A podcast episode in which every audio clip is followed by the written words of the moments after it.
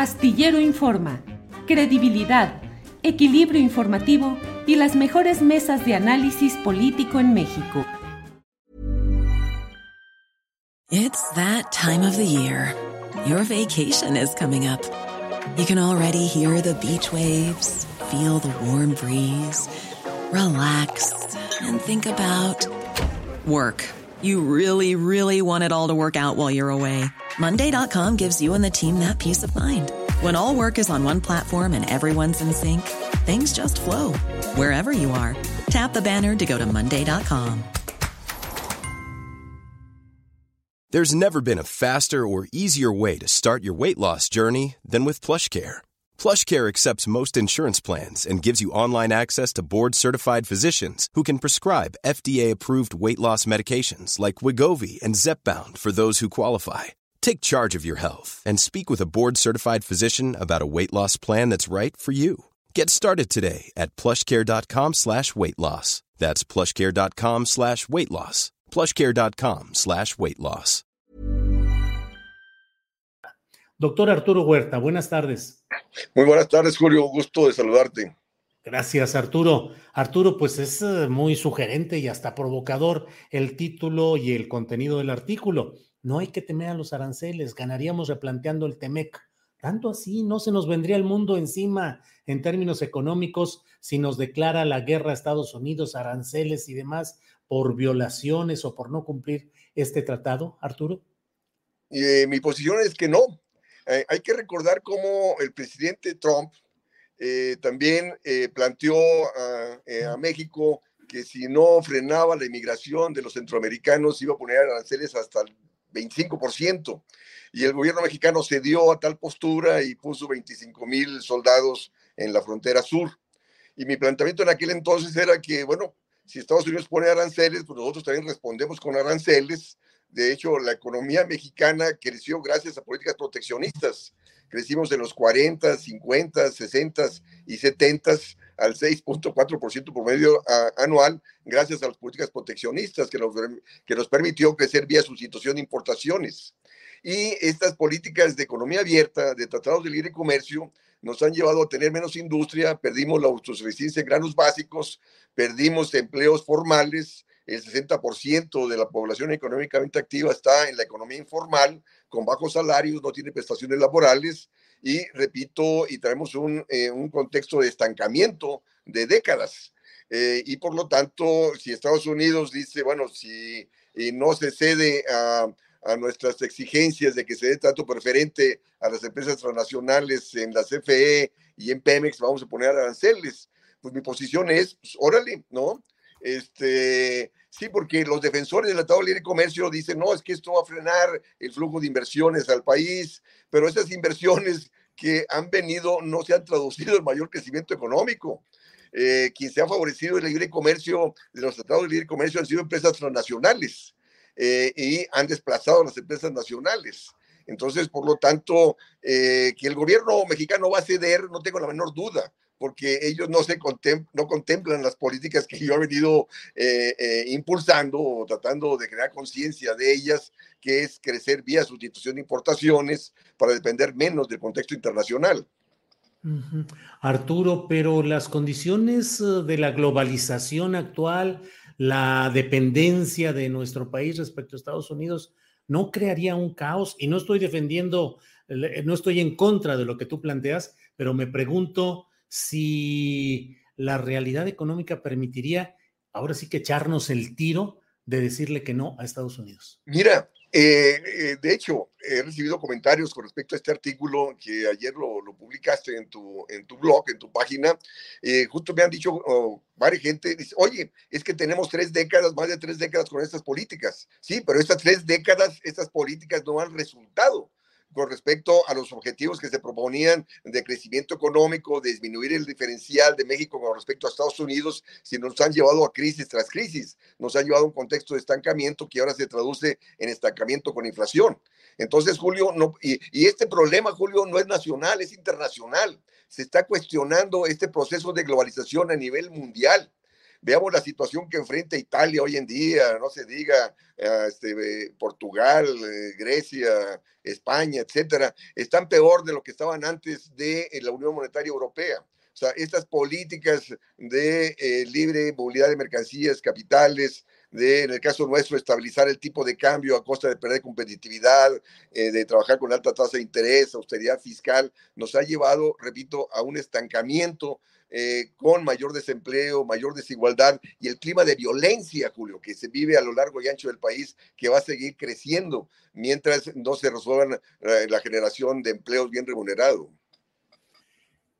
Todo lo que dices forma parte de lo que un gobierno como el del presidente López Obrador debería estar impulsando, eh, es decir, eh, la recuperación, como tú lo planteas, eh, de políticas industriales y agrícolas que permitan defender el interés nacional. Pero, ¿cómo ves la evolución real de lo que se ha ido haciendo? Porque escuchamos discursos contra el neoliberalismo, el presidente está metido en este diferendo, respecto a los temas energéticos, que no sabemos hasta dónde vaya a evolucionar esto, pero en el fondo pareciera que la economía nacional sigue estando supeditada y condicionada al interés de grandes capitales. ¿Lo ves así, Arturo? Así es. De hecho, mi libro más reciente eh, se titula La economía mexicana en la trampa de la continuidad neoliberal. O sea, cómo el gobierno actual sigue con las mismas políticas económicas que critica en su discurso. La autonomía del Banco Central que sigue defendiendo y, poniendo puros economistas neoliberales al mando de, dicha institución es una política neoliberal. La austeridad fiscal que ahora la quiere acentuar con la austeridad eh, franciscana es una política neoliberal que implica menor participación del Estado en la actividad económica y la contraparte es mayor privatización y eh, participación de la cúpula empresarial en la economía estas políticas de que él presume que el peso fuerte, ese peso fuerte favorece a los dueños del dinero. Y ese peso fuerte se ha logrado vía aumento de tasa de interés y austeridad fiscal que vienen a contraer la actividad económica. o sea, la fortaleza de una economía, Julio, no la da su moneda. La fortaleza de una economía la da el, el desarrollo de las fuerzas productivas. Y hoy en día el Producto Interno Bruto del primer trimestre del 2022 es igual al Producto Interno Bruto del tercer trimestre de 2016. Es decir, tenemos un retroceso de la actividad económica de cinco años. ¿Y justo por qué? Porque se continúa con las mismas políticas neoliberales de los gobiernos anteriores. Y eh, la cuestión, Julio, es que hay una problemática mundial. There's never been a faster or easier way to start your weight loss journey than with PlushCare. PlushCare accepts most insurance plans and gives you online access to board-certified physicians who can prescribe FDA-approved weight loss medications like Wigovi and Zepbound for those who qualify. Take charge of your health and speak with a board-certified physician about a weight loss plan that's right for you. Get started today at plushcare.com slash weight loss. That's plushcare.com slash weight loss. Plushcare.com slash weight loss. Hiring for your small business? If you're not looking for professionals on LinkedIn, you're looking in the wrong place. That's like looking for your car keys in a fish tank.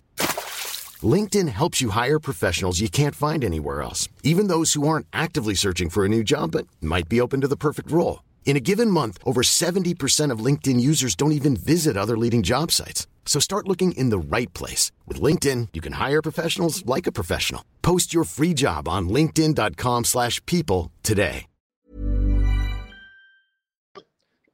Que está replanteando las políticas económicas. Y aquí en el gobierno, eh, en México, no. Se sigue con las mismas políticas económicas que nos han llevado a esta problemática que estamos enfrentando. Y esta problemática, Julio, es estructural y, y no es temporal, ¿no? Eh, seguirá por años mientras estas políticas económicas no cambien.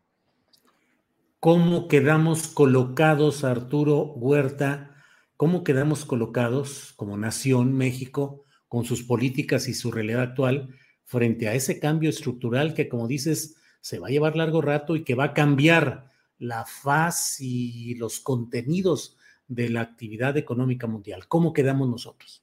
Mira, la inflación nacional y mundial es problemas de oferta, es decir, problemas de producción.